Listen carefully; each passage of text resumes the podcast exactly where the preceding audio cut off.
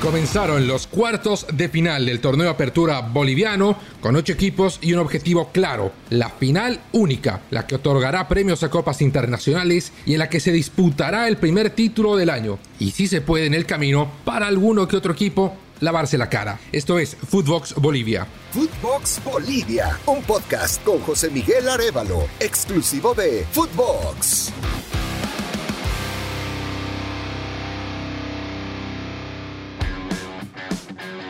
Los saluda José Miguel Arevalo. Hoy vamos a repasar lo que han dejado estos cuartos de final, no sin antes recordarles que el torneo Apertura Boliviano fue seriado. Los cuatro primeros clasificados de dos grupos accedieron a estos cuartos de final. Los ocho que quedaron al margen a pensar en el torneo clausura que será un campeonato todos contra todos en la segunda mitad del año. La primera llave en la que nos vamos a enfocar es la que está más cerca de haberse definido. Strongest visitaba Royal Party, que decidió ser local en eh, la ciudad de Montero, en el norte integrado de Santa Cruz, en la casa de Guavirá, en el estadio Gilberto Parada. Fue una incontestable victoria del equipo dirigido por Cristian Díaz por encima de los conducidos por Julio Valdivieso. Fue 3 a 0. Rechazo le queda Racaita.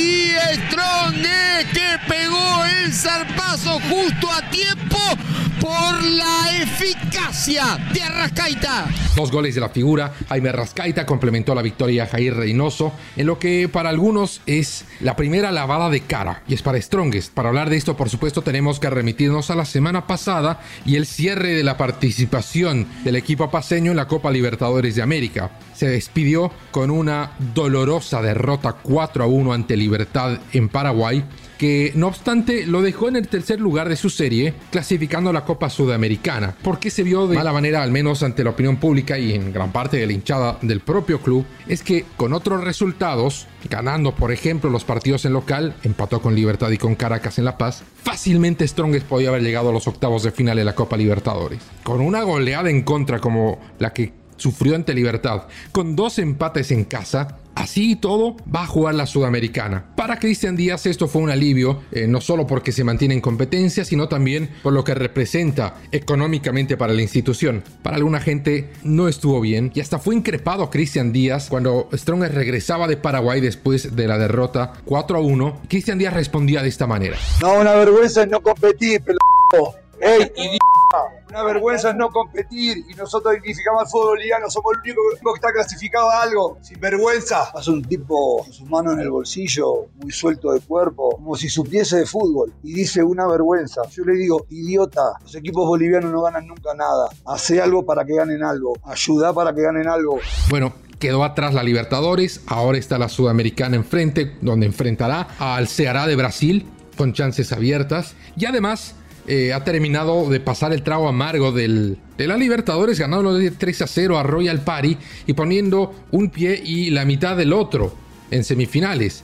Va a ser muy difícil que Royal Party le gane a Strongest por más de 3 goles en La Paz. Tendrá que trabajar mucho para igualar la serie y forzar la tanda de penales. Por lo que esta de las cuatro llaves de cuartos de final, parece ser la que más cerca está de haberse resuelto apenas en la ida. La siguiente llave a analizar es la que disputaron también en Santa Cruz, un equipo de La Paz y otro también del Oriente Boliviano. Y es precisamente Oriente Petrolero que recibía a Bolívar. Fue un 1 a 0 muy muy cerrado. El único gol lo anotó Maximiliano Caire a raíz de un error, una imprudencia de César Martins, que era un tiro libre cabeceó para atrás, lo complicó a Cordano que evitó el autogol, pero poco pudo hacer ante la arremetida de Caire que tomó el, rebote para disparar al arco y anotar el 1 a 0. A ver. Arriba en el centro, Martín. ¡Gol! Caire de Oriente Petrolero. Gol de Refinero, siempre una amenaza la pelota detenida. El centro, Martins casi a propia puerta. La reacción de Cordano que la aprovecha. Maximiliano Caire que dice presente para que Oriente golpee primero y diga aquí ganamos 1 a 0 Oriente le gana Bolívar. Hablábamos de caras que necesitaban ser lavadas y quizás la que quedó más sucia después de copas internacionales es la de Oriente Petrolero. Venía de quedar fuera de la Sudamericana con una derrota 10 a 1, o mejor dicho, 1 a 10. Oriente cayó bajo ese margen en su propia casa, en el estadio Tawichi Aguilera, donde terminó jugando con Bolívar. Hay eh, atenuantes, sí, quizás no sean muy significativos. Ervin Sánchez, el técnico del equipo refinero, apostó a un equipo medianamente alterno, no mayormente, sino medianamente alterno para jugar contra el Fluminense y sufrió por las consecuencias claras. Uno no puede perder 10 a 1, y mucho menos en casa y peor todavía en una Copa Internacional. El hecho de que el partido se jugó el jueves y la definición con Bolívar se disputó el domingo, con poco tiempo entre ambos partidos, es lo único por, el que, por lo que las críticas no fueron todavía mayoritarias y por lo que no hubo tanto escarnio en contra del técnico Ervin Sánchez, que no obstante fue muy criticado, muy criticado. Bueno, una derrota 10 a 1 eh, genera críticas para cualquiera. La intención de Oriente Petrolero obviamente era reponerse ante semejante resultado. Lo hizo sí. La victoria alcanza, no lo sabemos todavía. Fue un partido muy trabado, muy trabado. Porque tanto Oriente como Bolívar fueron más al cuerpo del rival, generaron un partido muy interrumpido, con poca dinámica y que eh, tuvo pocas ocasiones de gol. Oriente estaba eh, convencido con razones de sobra, de que esta era la oportunidad de, poner la llave a su favor. Y una victoria por la mínima no parecía ser suficiente, por lo que machacó todo el partido. Hasta minutos antes del final, al 83, Hugo Dorrego falló un penal. Y después del penal, Oriente intentó anotar al menos el segundo, pero eh, el arco estaba cerrado. Mientras que Bolívar se lo vio muy tranquilo, casi seguro de que era un partido de 180 minutos y aplomado en que la definición estaría en casa en el estadio Hernando Siles. Ambos firmaron el 1 a 0 eh, más cerca del final del partido. Bolívar lo hizo mucho antes, no tuvo peso ofensivo. Francisco da Costa, Bruno Sabio y Bruno Miranda no fueron tan eh, decisivos en el ataque como se imaginaría uno ante el planteamiento de Antonio Sago, por lo que no es eh, descabellado no es difícil llegar a la conclusión de que Bolívar encaró esta serie pensando en cerrarla en casa no, quiso adelantar ninguna tarea. Quien tendrá mucha tarea es el propio Oriente Petrolero, que va a necesitar de algo muy, muy especial para mantener esta ventaja, quizás aumentarla, y yo diría que incluso la tanda de penales no sería un mal negocio para Oriente Petrolero, porque Bolívar va a esperarlo al equipo de Ervin Sánchez con todo su poderío ofensivo después de la salida prematura de Copa Libertadores, volviendo al tema de lavar caras, la apuesta de Bolívar está en sacar el primer título que tiene a la vista, y es el de la apertura, para dejar bien atrás ese fantasma de haber quedado fuera antes de la fase de grupos. Vamos a las otras llaves. Always Ready recibía en la ciudad del Alto al sorprendente Palmaflor que les recuerdo ganó la serie que compartía con Strongest. Fue 2 a 1 para Always Ready, un resultado incómodo. Enumba y Nelson Cabrera marcaron para el equipo millonario y a tres minutos del final el brasileño Wesley descontó para Palma Flor en un gol que puede significarlo todo para el equipo del joven técnico Humberto Viviani. Daurre, el pase está habilitado, está habilitado, está, está, gol de Palma Flor, Wesley da Silva al tanque. Jugada que parecía diluirse, puso el 1-2.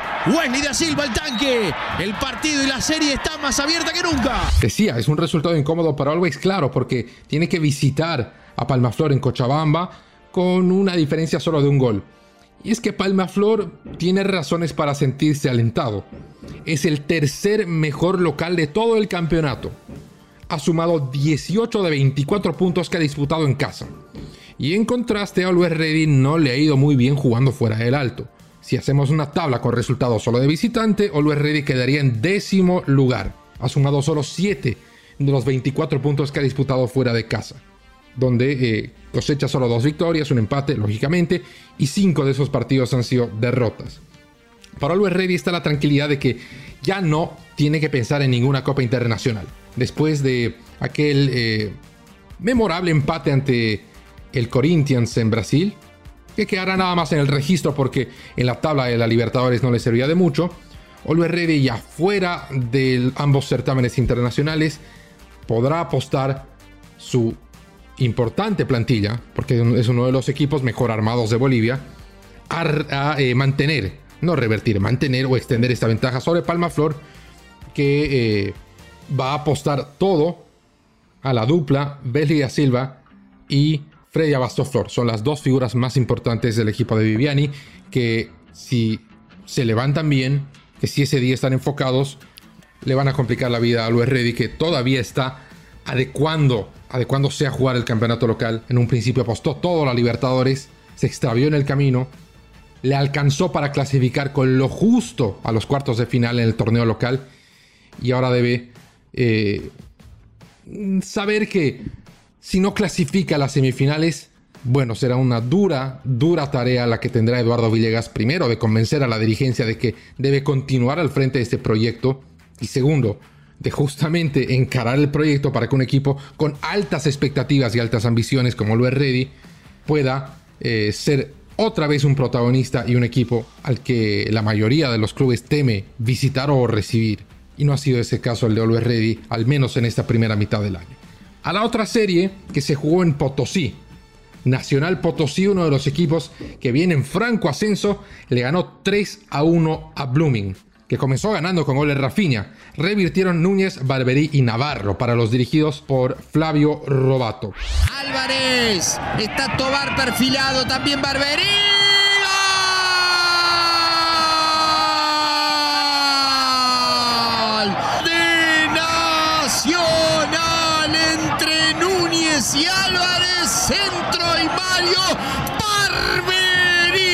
Nacional ha sumado una buena ventaja. Dos goles para visitar a Blooming eh, le dan razones al equipo potosino para hacerlo con más tranquilidad.